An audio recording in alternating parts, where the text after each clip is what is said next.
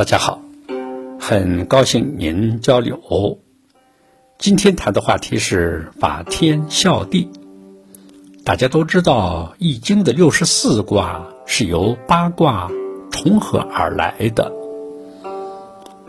八卦分别是乾、坤、震、巽、坎、离、艮、兑。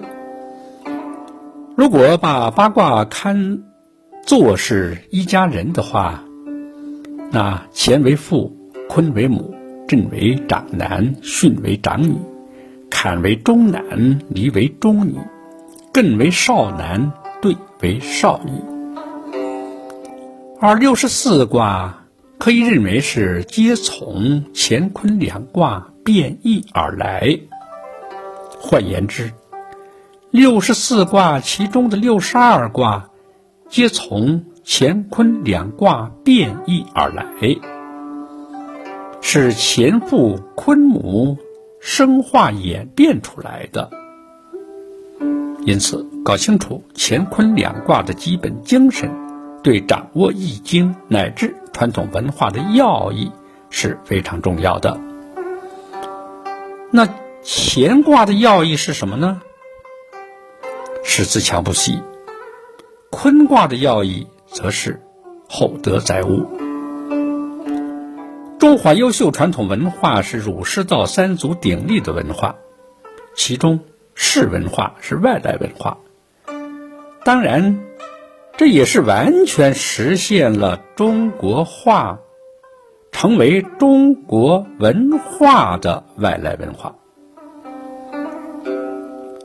从某种角度来说，就中国本土文化的儒道两家来说，儒家文化是崇尚乾卦的学说，积极入世；而道家文化是崇尚坤卦的学说，阴柔自然。清华的校训是“自强不息，厚德载物”，就体现了这种精神。老子讲：“人法地，地法天，天法道，道法自然。”那么法地法什么呢？法地的博大厚实，为博大厚实，方能常在山川万物。法天法什么呢？法天的高原空灵，为高原空灵，方能悬挂日月星辰。法道法什么呢？法阴阳，因为易道阴阳嘛。说到底，法天就是法乾道，法乾道的自强不息；法地就是法坤道，法坤道的厚德载物。